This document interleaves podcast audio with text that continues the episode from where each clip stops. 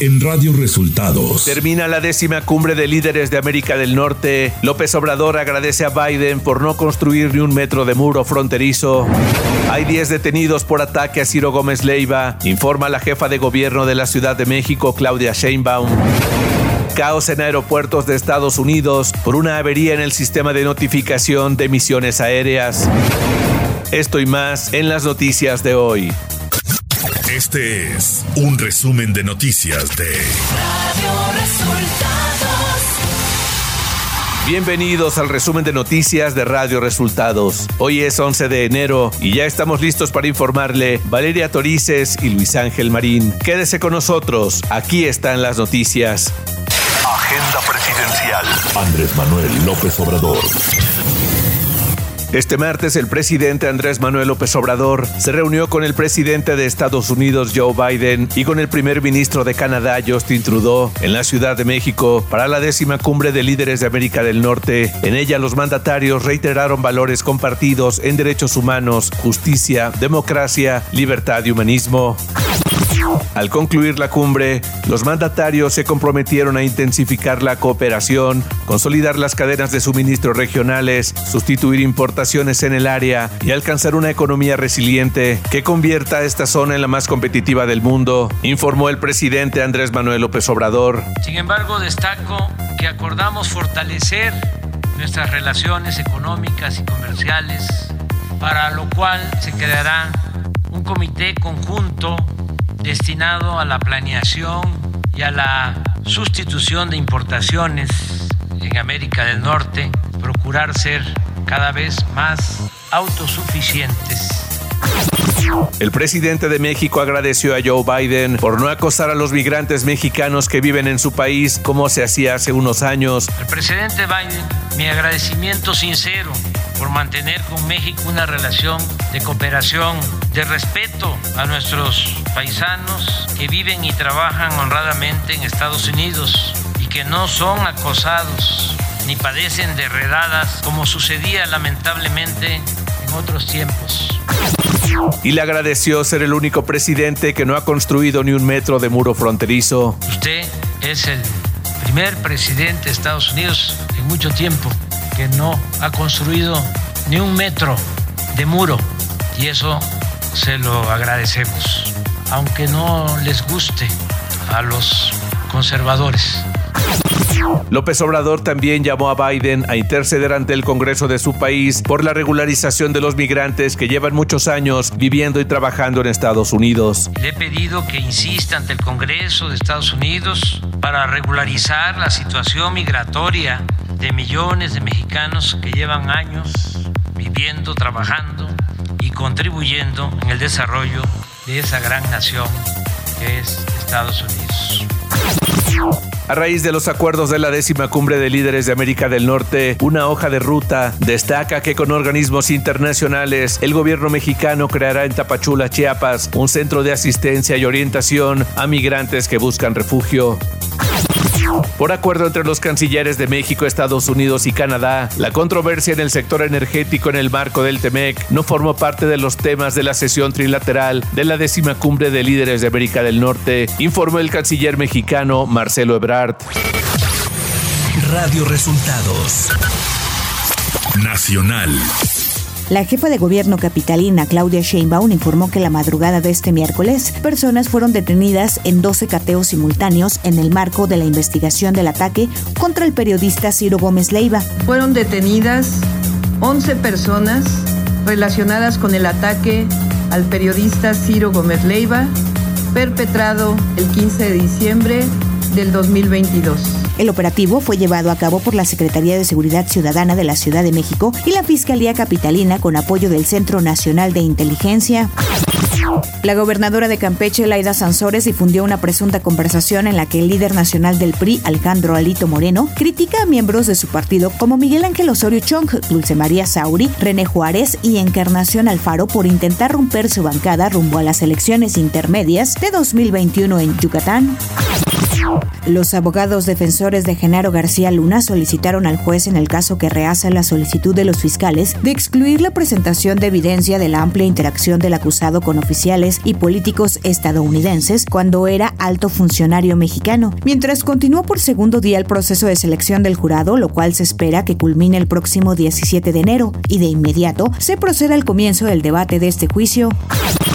El senador Ricardo Monreal Ávila presentará una iniciativa que busca establecer el procedimiento a seguir para la devolución de la tarifa de uso aeroportuario en caso de que los usuarios de servicios aéreos hayan perdido su vuelo. La propuesta del legislador establece los plazos en que se deberá realizar la devolución mediante un mecanismo eficaz y expedito, el cual será implementado por la Secretaría de Infraestructura, Comunicaciones y Transportes. Además, detalla que aquellos casos que por causas atribuibles al usuario no sea posible la devolución de la tarifa, el recurso se destina a la mejora de infraestructura aeroportuaria, preferentemente para las personas con discapacidad o movilidad reducida. Economía. El Banco Mundial proyecta que la economía de México crezca 0.9% en 2023, un punto porcentual por debajo del pronóstico de junio pasado. En su informe Perspectivas Económicas Mundiales y a dos semanas de iniciar el año, el organismo internacional advierte que una desaceleración en la economía estadounidense debilitará las exportaciones mexicanas y las remesas, lo que impactará en el consumo. Clima. Por la tarde, un canal de baja presión sobre el oriente y sureste del país y el ingreso de humedad del Golfo de México ocasionarán chubascos en Puebla, Veracruz, Oaxaca y Chiapas. Finalmente, la circulación de un sistema de alta presión en el Golfo de México originará evento de surada con rachas de viento de 40 a 60 kilómetros por hora en las costas de Tamaulipas, Veracruz y en la península de Yucatán. Ciudad de México.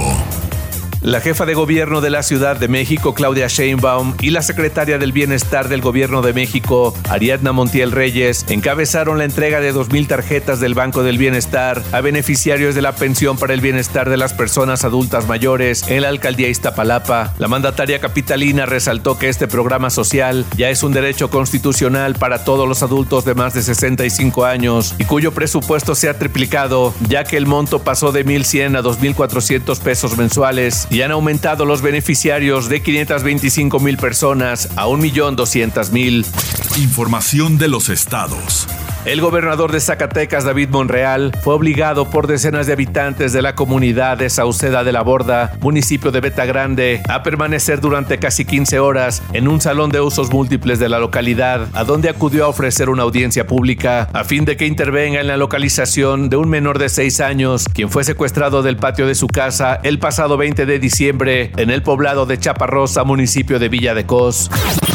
La Secretaría de Salud de Nuevo León realizó 57 de medicamentos irregulares durante el 2022 en establecimientos ubicados en distintas zonas del área metropolitana de Monterrey, tras dar a conocer la venta ilegal por internet de Molnupiravir, utilizado como uso emergente contra COVID-19. La dependencia estatal informó que durante el año pasado se realizaron 1.357 visitas a puntos de venta en donde fueron detectados productos que no contaban con los permisos sanitarios correspondientes.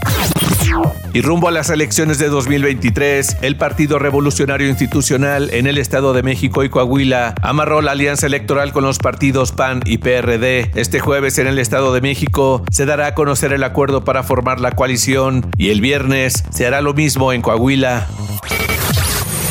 Radio Resultados. Internacional. A primera hora de esta mañana, la Administración Federal de Aviación había notificado su orden de que se aplazara todas las salidas de vuelos domésticos en Estados Unidos hasta las 9 horas del este del país. Debido a una avería en el sistema de notificación de misiones aéreas, no hay ninguna prueba de un ciberataque en este momento, indicaron las autoridades. El presidente Joe Biden ha ordenado una investigación completa para averiguar las causas.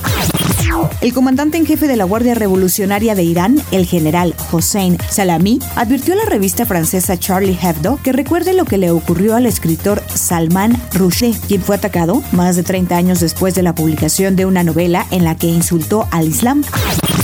La Fiscalía de la Nación de Perú abrió este martes una investigación preliminar a la presidenta Dina Boluarte, el presidente del Consejo de Ministros Alberto Otalora, el ministro de Interior Víctor Rojas y el titular de Defensa Jorge Chávez por presuntos delitos de genocidio, homicidio calificado y lesiones graves cometidas durante las manifestaciones en los meses de diciembre de 2022 y enero de 2023 en las regiones de Apurimac, La Libertad, Puno, Junín, Arequipa y Ayacucho. Tecnología. Atari Game Station Plus es una nueva mini consola con un sistema básico capaz de ejecutar juegos de antaño a través de emuladores. Esta nueva consola tendrá la capacidad de ejecutar juegos de Atari 2600 y Atari 7800, además de algunos títulos de arcade. La consola es el resultado de una colaboración con My Arcade y Atari. Espectáculos. La noche de este martes se llevó a cabo la edición número 80 de los Golden Globes, que estuvo a cargo de Gerard Carmichael, quien fungió como host por primera vez. El cineasta mexicano Guillermo del Toro se llevó la estatuilla por mejor película animada de Pinocho. Por otra parte, Kate Blanchett y Austin Butler se llevaron la categoría de mejor actor y actriz en una película drama por Tar y Elvis. En la parte de streaming, House of the Dragon se coronó como la mejor serie dramática y el actor Ivan Peters ganó por mejor actor en serie limitada en esta ocasión, HBO se llevó cuatro estatuillas, mientras que Netflix dos, Apple TV Plus y Paramount una respectivamente. Deportes. El actual gobernador de Morelos y exfutbolista Cuauhtémoc Blanco habló sobre lo que será su futuro en los siguientes años y dejó en claro que si no continúa en la política, entonces regresaría al fútbol. El ex seleccionado nacional afirmó que le encantaría dirigir en el extranjero, al América y a la selección nacional. El safety de los Bills, Damar Hamlin, volvió este lunes a Buffalo, lo que muestra una señal alentadora de la recuperación notable que ha mostrado exactamente una semana después de sufrir un paro cardíaco durante un partido en Cincinnati. Hamlin salió la mañana de lunes del centro médico de la Universidad de Cincinnati y voló al oeste de Nueva York y está en condición estable en un hospital en Buffalo. Y hasta aquí las noticias en el resumen de Radio Resultados. Hemos informado para ustedes Valeria Torices y Luis Ángel Marín.